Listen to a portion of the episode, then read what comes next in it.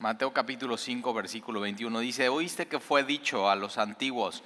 Ahora, una de las cosas que, está sucediendo aquí en el Sermón del Monte es que Jesús acaba de decir en el versículo 17, no penséis que he venido para abrogar la ley y los profetas. Jesús no vino a anular, Jesús no vino a abrogar, Jesús no vino a cancelar, Jesús no vino a borrar lo que era el Antiguo Testamento, la ley y los profetas, sino dice, yo no vine para abrogar, yo vine para cumplir, yo vine para satisfacer, yo vine para llenar lo que nadie ha podido llenar, yo vine para que todo lo que no pudieron dar el ancho, yo lo pueda dar el ancho. Y eso es lo que está diciendo Jesucristo. Él vino para, para satisfacer lo que tú no pudiste satisfacer delante de Dios y sus demandas, lo que Dios pedía. Ahora, eh, lo que viene a hacer Jesús con la ley, entonces es a cumplirla, la ley y los profetas, cumplirla al pie de la letra. Jesús explica también que nada de la palabra pasará. Y la Biblia enseña eso, cielos y tierra pasarán, pero la palabra no pasará.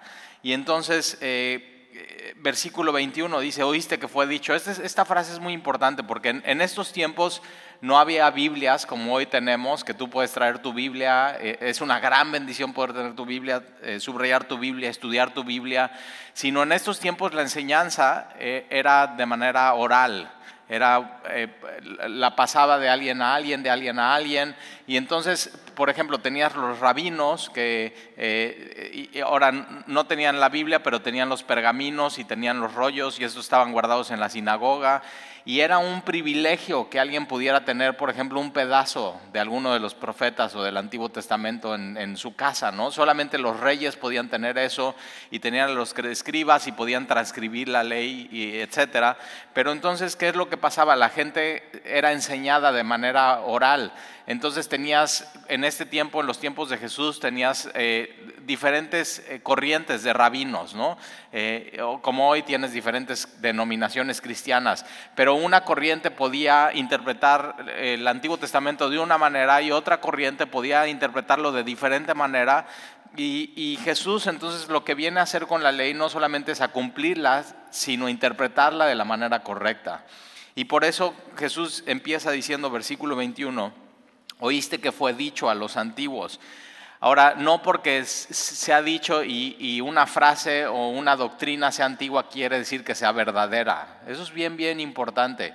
Y lo que Jesús viene a hacer, acuérdate, antes en el Antiguo Testamento Dios hablaba a través de Moisés y de los profetas, y aquí no, aquí, eh, ahora ellos traían su personalidad a, a su mensaje. Aquí tú en el Sermón del Monte estás viendo a Dios mismo en la persona de Jesucristo, con la personalidad de Dios mismo, dar un mensaje y la interpretación correcta. Por eso es tan, tan importante poder estudiar el Sermón del Monte y, y estudiarlo con cuidado y tomarlo muy en serio en tu vida. Jesús dice, oíste que fue dicho a los antiguos, no matarás. Ahora, eso lo has escuchado, eso está en Éxodo capítulo 20, es uno de los diez mandamientos. No matarás, no asesinarás. Eh, ahora, no solamente está en Éxodo capítulo 20, sino está desde antes, desde Génesis. desde antes que Dios diera los diez mandamientos en Éxodo, Él ya venía hablando y dando mandamientos a su pueblo. Pero simplemente ahí como que los, los forja y los pone en tablas para que ellos los puedan tener pero si eres de los que tomas notas, puedes anotar Génesis 9, 5 y 6. Desde Génesis 9, Génesis es el primer libro, el inicio. Desde los primeros, no había pasado ni 10 capítulos. En el capítulo 9, Dios ya está diciendo que no puedes matar a otro ser humano y, da la razón específica. Y es porque Dios dice, porque están hechos a imagen y semejanza mía. Eh, o sea, traen el, el, el asesinato o el matar a alguien es muy grave. ¿Por qué? Porque eh, no solamente estás yendo contra la persona que estás asesinando y que estás matando, sino estás yendo contra la imagen y la semejanza de Dios que Dios ha puesto en esa persona. Entonces quien asesina no solamente va contra esa persona, sino está yendo realmente contra Dios. Está pecando contra Dios. Esa es la, gravedad de este eh, pecado, de, de matar a alguien. Y entonces oíste que fue dicho a los antiguos, no matarás y cualquiera que matare será culpable de juicio. Y como que eso estamos de acuerdo, ¿no? O sea, cualquiera que mata a alguien tiene que ser llevado al juzgado y el juez le tiene que poner una culpa y tiene que pagar eso. sobre todo, o sea, piensa en esto, imagina esto, ¿qué pasa si matan a un ser querido tuyo? Ahora ve más allá, ¿qué pasa si matan a un hijo tuyo? ¿No quisieras que fuera llevado esta persona delante del juez y que el juez lo juzgara y que le pusiera una sentencia? Entonces como que de pronto leemos esto y decimos, ya, ok, estamos de acuerdo en esto y estamos de acuerdo con la ley, estamos de acuerdo con Dios, estamos de acuerdo con Jesús, estamos de acuerdo con la ley y con los profetas, pero en el Sermón del Monte Jesús lo que hace es ir mucho más profundo. No solamente dejarlo ahí en, no matarás. Eh, y, entonces versículo 22 dice, pero yo os digo que cualquiera que se enoje, ahora esa palabra enojo, eh, de hecho si tu, si tu Biblia tiene títulos, dice Jesús y la ira. O sea, está hablando de, una, de un enojo que, es eh, iracundo, una persona iracunda, una persona, de hecho la palabra en original es orguizo, y, yo siempre digo, ok, como no sé griego, la verdad no sé griego, no me interesa aprender griego, pero digo, muchas veces las palabras como que te pueden dar el significado. Y entonces yo aquí en mi Biblia pongo orguizo, y, ¿a qué te suena esa palabra de orguizo? Y, y a mí me suena, digo, no, pues como ogro, ahí está. Y digo, yo no quiero ser el ogro en mi casa, ¿eh? De pronto hay gente, ¿no? Dice, no, ahí bien, está, es súper enojón y súper iracundo y súper esto. Y entonces Jesús está yendo a la raíz del problema de no matarás, que no solamente es el acto externo, sino es un problema del, del corazón. Y entonces dice, pero yo os digo que cualquiera que se enoje contra su hermano será culpable de juicio. Y entonces fíjate, para Jesús es eh, igual de pecado que tú mates a alguien físicamente, que con tus manos, que vayas y lo ahorques o lo acuchilles, que seas iracundo con una persona. Estás, eh, y tú sabes, yo, por ejemplo, platiqué en la primera reunión, yo era tremendamente iracundo antes de Jesucristo y todavía tengo que tratar con eso en, mi vida constantemente, tengo que estar viendo cómo está mi corazón, pero, o sea, tú me hacías algo y, de veras, o sea, no sabes con quién te metías. Dices, órale, ¿de veras? Sí, o sea, sí, la verdad, eh, muy mal, o sea, muy mal. Y la única razón por la cual yo no mataba a alguien era porque yo no quería ir a la cárcel. O sea, por, por, por mí, por mi propio bienestar, pero si no, o sea, realmente con mi enojo y mi ira, si hubiera, digo, si, si nadie, o sea, si, ya, si me dijeran, no te va a pasar nada, o sea, puedes hacer lo que quieras y nadie te va a ver y la ley no va a ir contra ti, o sea, yo sí, yo digo, órale, va, así, o sea, ve, es un corazón así, y, y por eso Jesús dice, cualquiera que se enoje con ira, entonces fíjate, porque en estos tiempos había gente que decía, no, pues yo no he matado a nadie, igual que hoy. O sea, en estos tiempos hay gente que dice, no, pues yo, yo creo que soy bueno y yo creo que soy justo y yo creo que estoy bien delante de Dios, porque pues yo no he matado a nadie. ¿No conoce a nadie así? O sea, que se compara con los asesinos y los secuestradores y Jesús dice, no, pero si tú te enojas con ira contra tu hermano, ya eres igual de culpable que como si hubieras asesinado. O sea, es tremendo. Entonces de pronto Jesús llega a lo, a lo más profundo de nuestro corazón y, todavía lo extiende más y dice, y cualquiera que diga necio a su hermano. Ahora, aquí la palabra necio es, raka, eh, que no es en griego, es en arameo. Y nada más, o sea, o sea, imagínate, si tú vas por la calle en Israel y te gritan, raka, raka, o sea, ya sabes que te están insultando. no solamente te están insultando, sino es un término, no, no tiene una traducción en español. Aquí le ponen necio, pero va mucho más allá. Es un término despectivo contra alguien y lleno de ira y de enojo. Ese es el término raca. Es más, si tú te metes en un diccionario bíblico vas a encontrar que ellos traducen raca como estúpido e imbécil. Y, Jesús está así, en el sermón del monte dice, si tú le estás, si tú estás diciendo palabras a tu hermano que le denigran y que le hacen sentir torpe y estúpido y que lo, que lo hace sentir así, entonces ya eres igual de culpable como si hubieras... ¿Por qué? Porque tú, puedes, tú puedes herir a una persona no solamente con un cuchillo, tú puedes herir a una persona con tus palabras. Y Jesús está yendo a eso, a la raíz del problema. Entonces, no, fíjate, para Jesús no basta que tengas una carta de antecedentes no penales. O sea, eso no basta. Porque tú puedes tener tu carta de antecedentes no penales y con tu voz haber herido y haber, es, o sea, peor, con tus palabras hacer sentir a las personas que preferirían morir que seguir vivas, con desprecio. Y así hay relaciones matrimoniales, que el esposo desprecia a la mujer y le habla de una manera que la mujer se siente muerta, se siente vacía. Y, Jesús está diciendo eso, ya sabes que eres, eres igual de culpable como si hubieras asesinado. Ahora, no, me, no malinterpretes esto, por supuesto que es peor agarrar un cuchillo y matar a alguien. Pero Jesús está diciendo, pero si tú con tus palabras estás diciéndole a alguien eso, así, necio, raca, lo estás haciendo sentir eh, despreciado, será culpable de juicio. Y cualquiera que diga eh, fato, la palabra fato es eh, aquí como tonto o torpe, o, que, o sea, que haga sentir una persona como, como que es una basura, y hay esposos así que se la pasan solamente, en vez de hacer sentir a, su esposa como pura, como Jesús a la iglesia, hacen todo el tiempo sentir a su esposa como que no da el ancho, como que no sirve, como que nada más no, como que, eh, o sea, torpe así, tonta, tonta. Y Jesús dice, ¿sabes qué? Si tú eres esa persona o tus empleados en tu empresa, si los haces sentir así, los denigras y los desprecias y los haces sentir una basura. O sea, y es, y es muy serio lo que dice Jesús acerca de eso, porque entonces no, no, te puedes, o sea, no te puedes parar así, ah, pues es que yo soy buena persona porque no he asesinado a nadie. No, no, no, ¿cómo? O sea, va mucho más allá que esto. Y entonces, si tú le dices fato, fíjate lo que dice Jesús, quedará expuesto al infierno de fuego. Jena.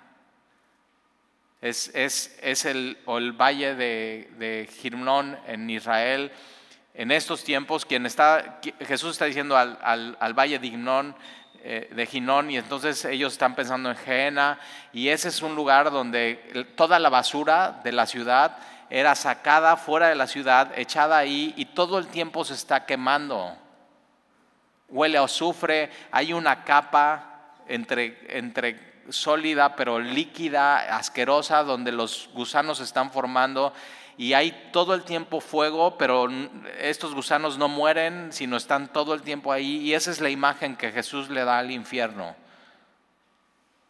Y, o sea, tremendo, el, el que asesina, el que hace, desprecia a su hermano, el que lo hace sentir como basura, mira, Jesús está diciendo, ok, tú te mereces eso, ir al, a donde se echa la basura por una eternidad. Y entonces, o sea, como que dónde te ocultas, ¿no? O en dónde te puedes escudar. Es, tremendo, versículo 23. Por tanto, entonces como que, ¿qué, haces, no? ¿Qué, ¿Qué hay que hacer? Por tanto, si traes tu ofrenda al altar, ahora, esta no es tu ofrenda como en semilla, ¿no? Que sales, bueno, antes del COVID pasábamos las cajas, ¿te acuerdas eso? Ya hace un año, ya pasó un año. Ya no pasamos cajas, pero Dios sigue tocando los corazones, la iglesia sigue siendo generosa, las pusimos allá. Y entonces, pero no, no, está hablando de esa ofrenda aquí, sino está hablando, acuérdate, esto es, esto es en, en, Israel, Jerusalén, está el templo, y para que tú fueras a presentar una ofrenda, eh, era, tú tenías que, agarrar y hacer el, cambio en el templo, ir con los que están vendiendo las ofrendas, y entonces comprabas un animal, tenías que cerciorarte que era un animal sin mancha, eh, que el sacerdote lo iba a probar y tenías que cargarlo, tenías que agarrarlo, te costaba algo la ofrenda y tenías que ir y vas con toda tu familia, te presentas ante el sacerdote, el sacerdote tiene que revisar tu ofrenda y entonces, ¿qué es? O sea, todo ese, todo ese ritual que al final era adoración a Dios, o sea, tenías que hacer todo un culto racional para, para poder presentar tu ofrenda y adorar, a Dios. Y, y dice, por tanto, si traes tu ofrenda al altar y ahí te acuerdas de que tu hermano tiene algo contra ti, o sea, haciendo eso, comprando, el sacerdote revisándola, ya a punto de tú poner tu mano sobre el sacrificio donde el sacerdote va a cortar la ofrenda, va a haber derramamiento de sangre, ya antes de poner el animal en el altar y que pueda el fuego subir al animal y ser como olor fragante delante de Dios y así, pero de ahí, entonces ahí en ese momento te acuerdas de que tu hermano tiene algo contra ti, Ahora, fíjate, esta frase es muy importante, de que tu hermano tiene algo contra ti, porque yo conozco gente que digo, oye, como que tienes un pendiente que no has arreglado con, con alguien. Sí, pero no, yo estoy bien, yo estoy perfecto, yo no tengo nada contra él. No, no, pero él sí contra ti. O sea, dejaste un asunto sin arreglar. Y lo tienes que arreglar. Y entonces si, si traes tu ofrenda y ahí te acuerdas de que tu hermano tiene algo contra ti, deja ahí tu ofrenda delante del altar. Y esto lo hace Dios, ¿eh? O sea, el Espíritu Santo hoy, así, cuando vienes y adoras a Dios y amas a Dios y abres tu Biblia y presentas tu ofrenda y tu diezmo y todo, Dios de pronto te puede traer a una persona, oye, ¿sabes qué? o sea, no has arreglado este asunto. Y aquí Jesús dice, deja tu ofrenda. O sea, tienes un asunto pendiente, deja ahí tu ofrenda delante del altar y anda, reconcíliate primero. Entonces, eh, para Dios, la reconciliación es esencial, es lo número uno. No, mira, no puedes estar bien con Dios si no estás bien con tus hermanos. Entonces, si Dios te trae a alguien hoy, a tu mente, a tu corazón, a leer esta escritura y dice, ¿sabes qué? Yo como que, bueno, yo ya lo perdoné, yo ya lo solté, pero yo sé que esa persona tiene... No estoy hablando de críticos, ¿eh? No estoy hablando de gente que nada más le caes mal por caerle mal y habla mal de ti. No, no, no, o sea, yo tengo esos críticos, ¿no? Está que tenías una relación y algo se rompió. O sea, algo simplemente ya no funcionó y, y, hay algo que se tiene que reparar. Tiene que haber reconciliación, tiene que haber restauración. Y ve lo importante para Jesús la reconciliación y la restauración con otra persona. La reconciliación y la restauración con otra persona tiene prioridad ante la adoración a Dios. Porque es, muy fácil. La verdad es muy fácil venir a Semilla o sea, los anfitriones te reciben con una sonrisa, te dan tu gel, te toman tu temperatura, te dicen tu temperatura con un... No, ves su sonrisa porque tienen cubreboca, pero créeme, están sonriendo cuando te dicen tu temperatura. Y pasas y te saludan y te guiñan el ojo, te abren la... No tienes que abrir ni la puerta tú, te abrimos la puerta, somos bien caballerosos. Te damos tu asiento, no te cobramos nada, te ponemos aire acondicionado, la música, la alabanza está muy padre y qué fácil es levantar tus manos a Dios, pero qué difícil es restaurar una relación, ¿verdad? Y Jesús está diciendo eso, tienes que hacer esas cosas difíciles en tu vida. Yo cuando llegué a Jesucristo, mi corazón estaba súper endurecido, tenía problemas con ira, con enojo, era sabio en mi propia opinión, nadie me podía contradecir, si no pregúntenle a Sandy cómo le hice llorar de pronto a esos tiempos. Y siempre tengo que estar atentos a cómo está mi corazón. Y, una de las cosas cuando llegué al estudio bíblico, que era verso a verso, estábamos en el Sermón del Monte, Mateo capítulo 5, cuando yo llegué estábamos en las bienaventuranzas, y así los siguientes capítulos eran hablar de esto, de la reconciliación, el perdón, cuando hay una relación quebrada. Tú tienes que tomar la tú, tú como cristiano, tú tienes que tomar la iniciativa. Tú tienes que dejar tu ofrenda ahí y ir a arreglar eso que está roto. Tú tienes que poner todo tu esfuerzo. Y Romanos 12 dice eso, mientras dependa de ti, tienes que estar en paz con todos los hombres. Entonces tienes que poner todo tu empeño, o sea, todo lo que dependa de ti, tú lo tienes que poner de tu parte. Y una de las cosas primeras que hice, que son esas buenas obras que Dios tenía preparado desde antes de la fundación del mundo para Talí, en Cristo. Una de las primeras cosas al llegar a este capítulo, yo llevaba dos años sin hablar con mi mamá. Ve qué endurecido corazón de un hombre, dos años con aquella que me amó, me trajo al mundo. Me, yo digo, hoy yo digo, que uno de mis hijos me deje hablar dos años, me partiría el corazón. Piénsalo. Y yo era ese hijo. Y entonces le llamé y le dije, quiero hablar contigo. nos citamos en un restaurante de la Ciudad de México. Nos, llegamos, nos, nos, sentamos, estamos frente a frente y así le digo, ma, ma, perdóname. Ya, es así, esas palabras. Y de pronto eso que estaba roto, Dios lo empezó a, restaurar. Fue, era mucho que restaurar, era mucho que arreglar. Era mucho dolor de parte de mi mamá y tenía toda la razón. Pero en el momento que le digo eso, hazte cuenta, pum, empezamos a llorar, a llorar, a llorar, que no pudimos ni comer. Dos horas llorando en el... Así los meseros, pues ¿qué les pasa a estos cuates? Así ya, nada más llorando, llorando y nos abrazábamos y llorábamos un poco más y otra vez le decía, mamá, perdóname. Mi mamá seguramente está viendo la predicación hoy y se acuerda. Fue lo primero que hice en mi caminar con el Señor. Y cuesta trabajo, ¿eh? Porque una de las cosas que tenemos como hombres es, somos, y mujeres, somos tremendamente orgullosos. Y pensamos que nosotros tenemos la razón y que nuestra historia es la correcta y, sabes que Jesús ve más allá. Y de pronto vas a tener que sentarte con personas. Son conversaciones tremendamente difíciles y vas a tener que decir, perdóname. Y vas a tener que aguantar que te vuelvan a decir todo lo que piensan de ti, que te vuelvan a contar la historia, que te vuelvan a decir cómo tú eres culpable y tienes que, vas a tener que guardar silencio y vas a tener que decir, sí, perdóname. O sea, para eso estoy aquí, para reconciliarme contigo. Entonces, si es más fácil venir a Semilla y adorar a Dios que hacer estas cosas, pero esto te lo está pidiendo Jesús. Y si Jesús es tu Señor, tienes que hacer lo que Él te está pidiendo.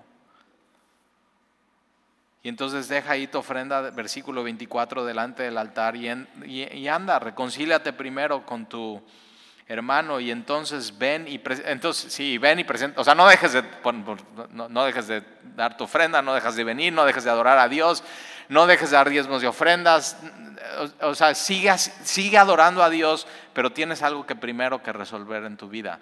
Y posiblemente tú estás aquí hoy y has dejado cosas sin resolver, que tienes que resolver. Y posiblemente si tienes con qué anotar, puedes poner el nombre de la persona y decir, tengo que hacer esto esta semana. Tienes tarea que hacer. El sermón del monte es eso, es muy práctico, es, tienes, tienes que resolver eso en tu vida. Entonces, si tú piensas que hay alguien que tiene algo contra ti, resuelve el asunto. ¿Pero por qué? Por amor a Jesús. Si lo amas, obedece sus mandamientos. Si has hecho sentir basura a alguien en tu vida y con tus palabras lo has herido, tienes que ir y pedir perdón porque te das cuenta, es como, es como asesinar a alguien en tu corazón.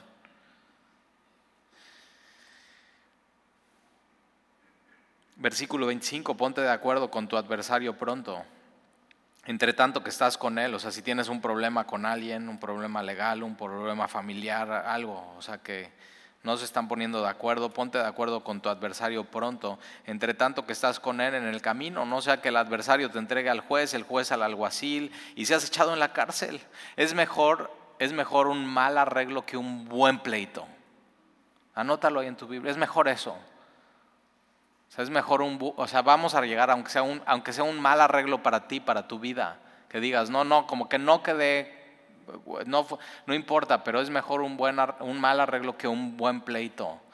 El, cristiano no tiene que estar peleando y, a veces tiene que soltar cosas en la... Porque si no, te puede él entregar al juez y el juez al alguacil y, y seas echado en la cárcel.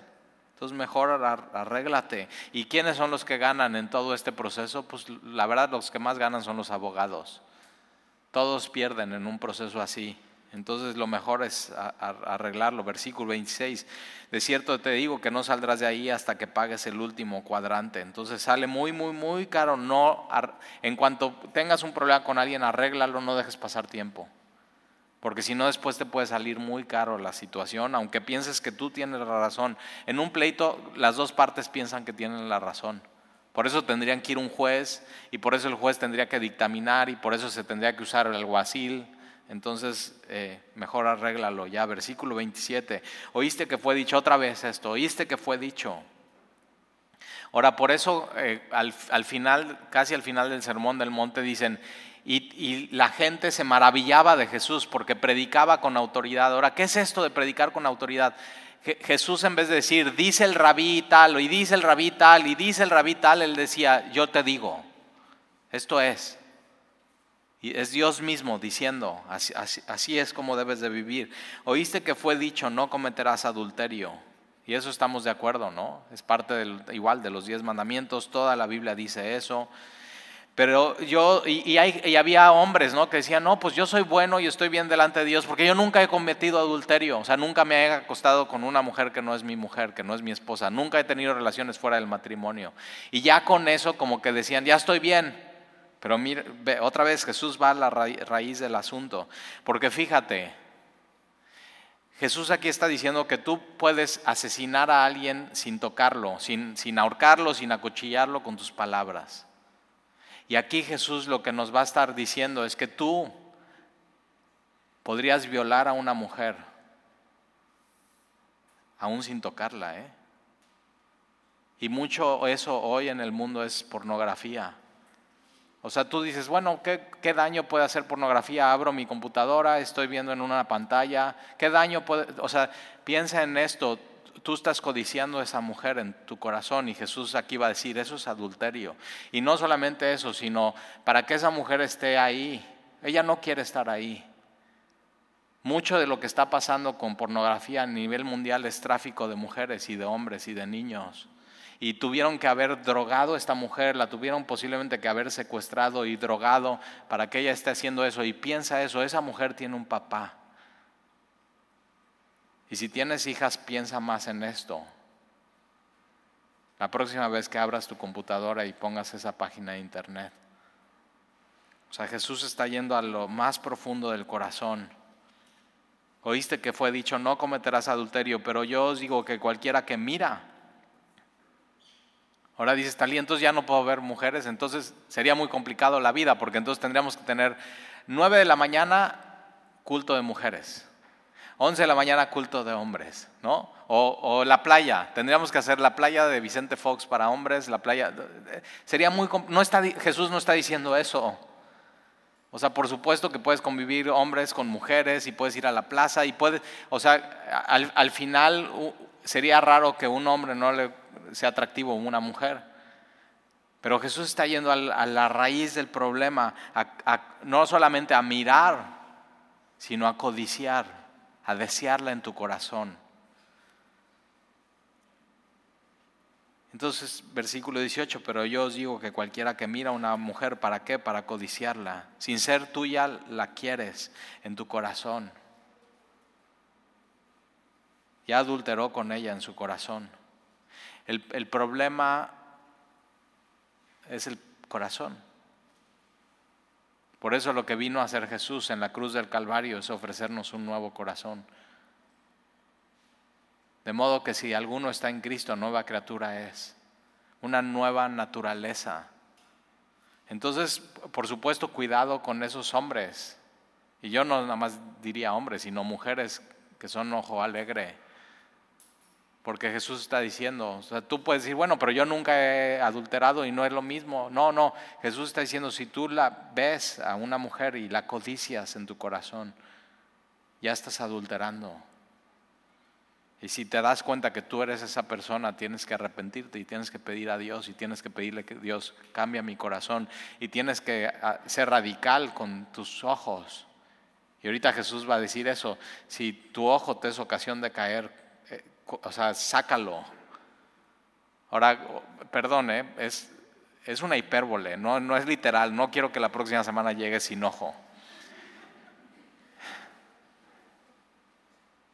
Te, te, voy a decir por qué no se resolvería tu problema si te sacas un ojo, porque tendrías otro. Y eso no cambiaría tu corazón. Y es más, si te sacas los dos ojos, eso no cambiaría, porque entonces tu corazón, en tu corazón te imaginarías cosas. El problema es tu corazón perverso que Dios necesita cambiarlo. Y fíjate cómo Jesús está llegando hacia la raíz del asunto, a la raíz del problema. Por tanto, si tu ojo derecho te es ocasión de caer, sácalo y échalo de ti, pues mejor te es que se pierda uno de tus miembros y no que todo tu cuerpo sea echado al infierno. Jesús lo que está diciendo es, tienes que ser radical. Si, si no tratas con tu pecado, tu pecado te va a matar. Y si tu mano derecha te es ocasión de caer, córtala y échala de ti, pues mejor te es que se pierda uno de tus miembros y que no todo tu cuerpo sea echado en el otra vez el infierno, fuego. Por eso Juan el Bautista dice, yo, o sea, yo vengo a bautizar en agua, pero el que viene detrás de mí viene a bautizar en Espíritu Santo y fuego. O sea, Jesús está aquí hablando eso, es, vida o muerte, es qué vas a hacer con, con, con, tu vida. Versículo 31, también fue dicho, cualquiera que repudia a una mujer, que ya no quiera a su esposa, ¿eh? dele carta de divorcio Ahora, ¿por qué eh, esto lo hace Moisés y por qué lo hace? Para proteger a la mujer. ¿Por qué? Porque de pronto, ah, no, pues ya, como que ya no me gustó tanto mi esposa y ya voy a cambiar. O sea, quiero un modelo más, eh, así dices, ¿de veras? O sea, hay gente que así, no, pues, o sea, ¿por qué ya, por qué se dejaron? ¿Por qué ya no están juntos? ¿Por qué se van a divorciar? No, pues como que ya no tuvimos cosas en común. Y yo digo, ¿cómo? Nunca tuvieron cosas en común. Y eso es, o sea, cuando se conocieron, eso es lo que les gustaba el uno del otro, que eran tan diferentes. Por eso uno es hombre y el otro es mujer, diferentes, y eso es lo que es atractivo.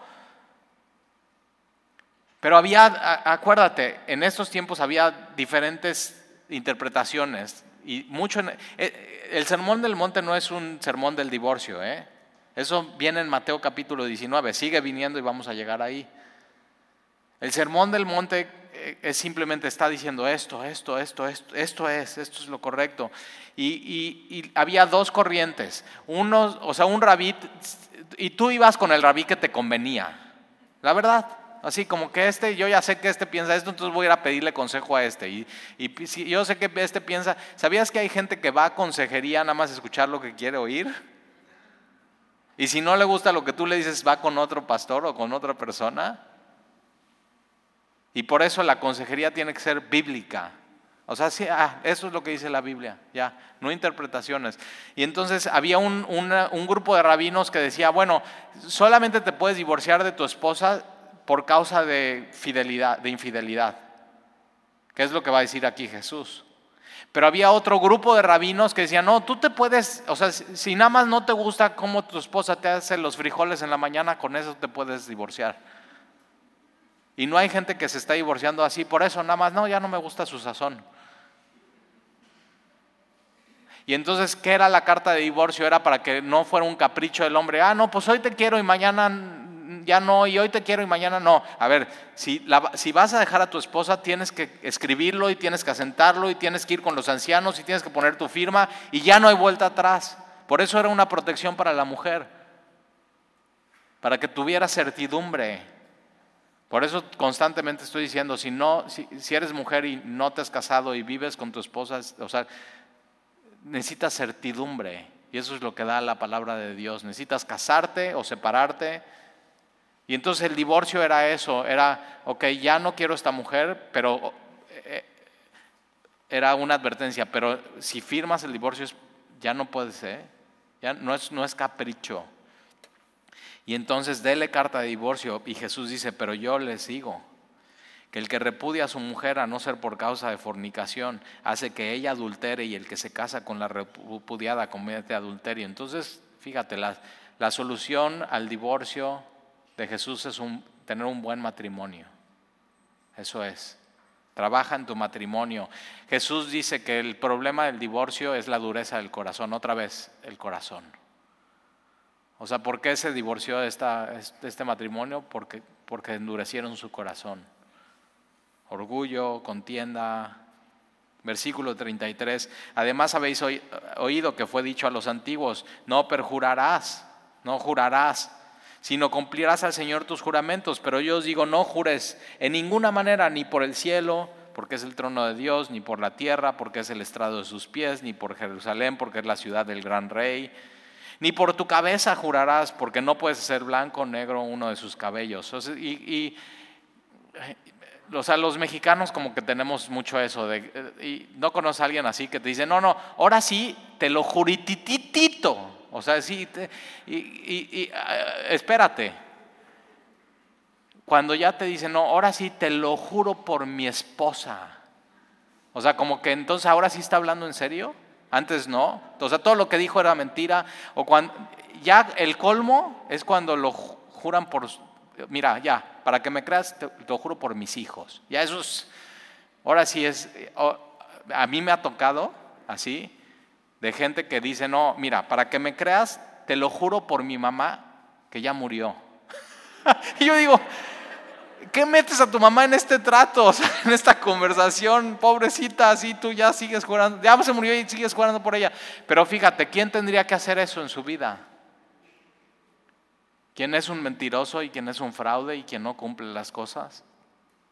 Y entonces mira lo que dice Jesús, versículo 37, pero sea vuestra hablar, sí, sí, o sea, si, va, si sea un hombre íntegro, no andes jurando, no hay necesidad, si, quien tiene necesidad de jurar es porque es, un fraude.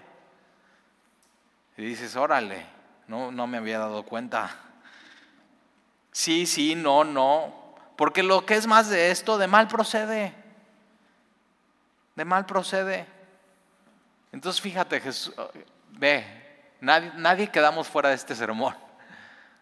Entonces hay cosas que hacer, hay tarea que hacer, hay cosas que trabajar, hay cosas que meditar, hay cosas que orar, hay, hay, citas que hacer con personas, hay cosas que cambiar y decir, sabes que ya no puedo estar jurando a todo el mundo, mejor ya voy a cumplir. Voy a hacer así, que mi palabra sea sí, sí y no, no que me conozcan por eso. Acuérdate, el sermón del monte son los atributos de un hombre que sigue a Jesús. Entonces, que se vea que tú sigues a Jesús y hayas decidido hacerlo. ¿Oramos? Señor, te damos gracias por tu palabra. Y gracias, Señor, porque todo esto es tan práctico que nos dejas cosas que, que hacer en nuestra vida y que meditar y, hemos anotado, Señor, que tenemos pendientes, que no hemos resolvido. Y te pido, Señor, que eh, si nos hemos dado cuenta que el, el problema es del corazón, te pido que el día de hoy podamos poner nuestro corazón delante de ti y pedirte que cambies nuestro corazón. Eso es lo que necesitamos, Señor. Lo que necesitamos es un Salvador y escucharte, Señor. ¿Cómo, cómo es como tú quieres que vivamos? ¿Cómo es como tú quieras que reaccionemos en nuestra vida? Y Señor, gracias porque aun cuando tú tenías muchas cosas que decirnos y tenías razón, Señor, no lo hiciste y tus palabras vinieron no a herirnos, sino a sanarnos. Y, y es demasiada gracia, Señor si nos hemos dado cuenta que tenemos problemas con ira y enojo, Señor, que podamos arrepentirnos y tratar con este problema en nuestra vida. Ver que tú dices que eso es un pecado. Y para un pecado lo que se requiere es un Salvador que perdone esos pecados y que limpie. Y te amamos, Señor. De pronto si nos hemos dado cuenta que estamos adulterando con nuestro corazón al codiciar a alguien que no es nuestra esposa o nuestro esposo, perdónanos Señor. Y que podamos hacer un pacto con nuestros ojos, que podamos ser radicales, que podamos ver que sí importa delante de ti Señor. Y esto de los juramentos, Señor, que nuestro hablar sea sí, sí, no, no. Porque todo lo que es después de esto es, es maldad. Gracias Señor por hablarnos, gracias por amarnos y te lo pedimos en el nombre de Jesús. Amén.